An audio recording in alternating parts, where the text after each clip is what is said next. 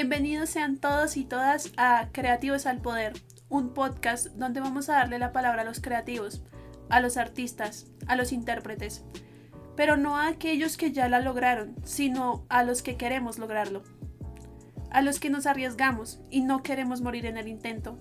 Yo soy María Paula Cruz, estudiante del sector creativo, y espero disfruten lo que se viene. En esta primera edición de este podcast vamos a hablar de las industrias creativas, lo arriesgados que somos los estudiantes y los apasionados por la creatividad y la cultura. Esos bloqueos creativos que tristemente nos ocurren a todos. ¿Y por qué hacemos esto? El motivo social que nos inspira a continuar con lo que hacemos. Así que si vas desparchado en el Trasmi, súbele el volumen a tu cel. Y si estás escuchando en tu casita feliz y contento, por lo menos préstame más atención que a tus clases en línea. Bueno, comencemos por el principio. ¿Quiénes son los involucrados en las industrias culturales y creativas? ¿Cuál es la diferencia entre ambas? Pues, la industria creativa son todas las actividades que tienen su origen en la creatividad individual, la habilidad y el talento, a partir de ello se puede generar trabajo y empleo a través de la explotación de la propiedad intelectual. Todos los pertenecientes a esta industria son los diseñadores, gráficos, industriales, de modas, de interiores, visuales, digitales, todos. Los arquitectos, los publicistas y los encargados de marketing. Por otra parte, la industria cultural es aquella que busca una transformación social a partir de sus productos.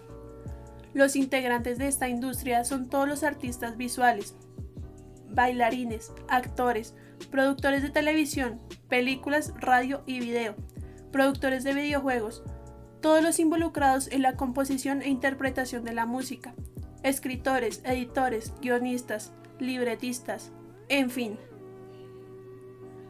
Solo hay una pequeña acotación que es justo traer en este momento. Estas dos industrias trabajan juntas están relacionadas la una con la otra y en muchos lugares son interpretadas como una misma, la industria cultural y creativa. Hay que tener clara una cosa. Si eres estudiante de alguna de estas carreras, en alguna facultad, en alguna universidad, ya perteneces a esta industria. Solo falta darla toda para obtener el título independientemente que estés empezando o ya vayas a terminar. Pero recuerda que no eres el único. Recientemente ha habido un incremento de graduados de bachillerato que se involucran y se apasionan por el arte. Y no solo eso, cada vez son más los posgrados y maestrías que hay en la oferta académica a nivel nacional para especializarnos en el asunto.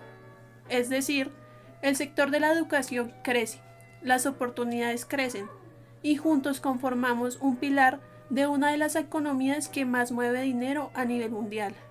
Nada más y nada menos que la economía naranja.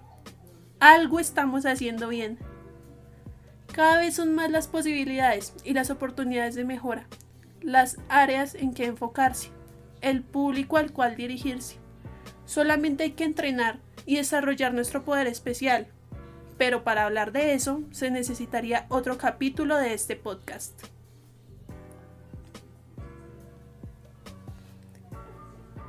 Los creativos creemos en el mejor escenario. Creemos en que podemos cambiar e influir en el comportamiento de las personas. Y cuando una idea nos sale, uff, pero qué perfección. Es triste, en este momento, decir que eso muy pocas veces pasa. Generar ideas es frustrante. Muchas veces sientes el cerebro seco y no sale. Por más que lo intentes y lo busques, no está. Es terrible. Pero no te preocupes. Nos pasa a todos. No es que no tengas la capacidad de crear, es que ella tiene su tiempo y está temporalmente fuera de servicio. Las causas de los bloqueos pueden ser poca motivación, falta de confianza, exceso de trabajo, frustración, compararte con los demás, culpar al equipo, no estar con toda la actitud ese día. Y es completamente entendible, pero tampoco nos podemos quedar ahí estancados. Es como darse por vencido. Y el power de los creativos no es ese. Así que, como ser humano que también le ha pasado, que también le pasa y que también le pasará, te voy a dar una serie de trucos mágicos que pueden hacer que tu bloqueo mejore. Primero, y uno de los más importantes, no se puede olvidar. ¿Duermes bien?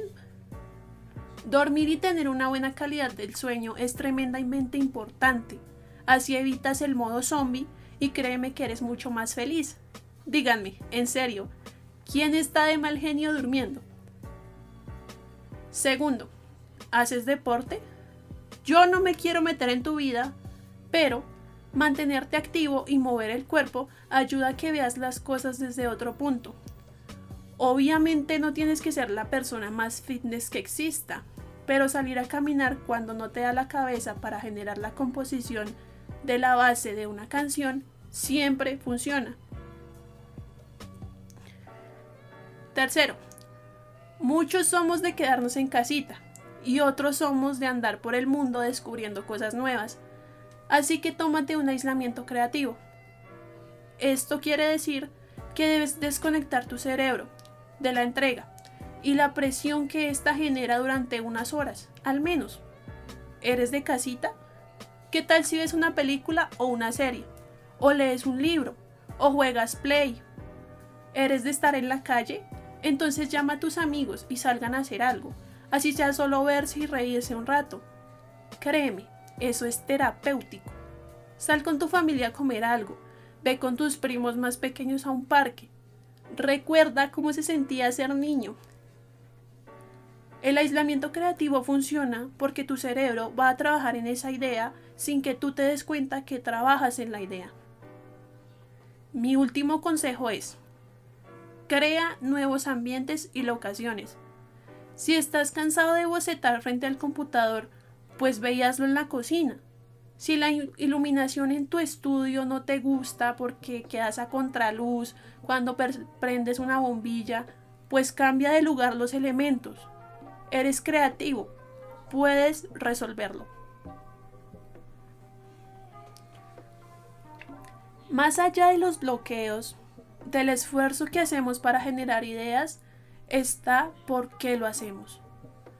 No componemos solo para nosotros mismos, no buscamos soluciones para una sola persona. No nos enfocamos en resolver el habitar de un individuo. Sería caprichoso y egoísta. No buscamos el beneficio de una compañía cuando hacemos las cosas. El beneficio personal viene por sí solo cuando expresamos todo en nuestro trabajo y buscamos que los demás se identifiquen con él. Ahí está el valor sociocultural de la industria cultural y creativa. Es ahí donde nace la contribución a una economía. Cuando nosotros, como artistas, queremos expresar lo que sentimos y a la vez expresar lo que siente determinado grupo de personas. Nunca debemos olvidar esto en el proceso creativo.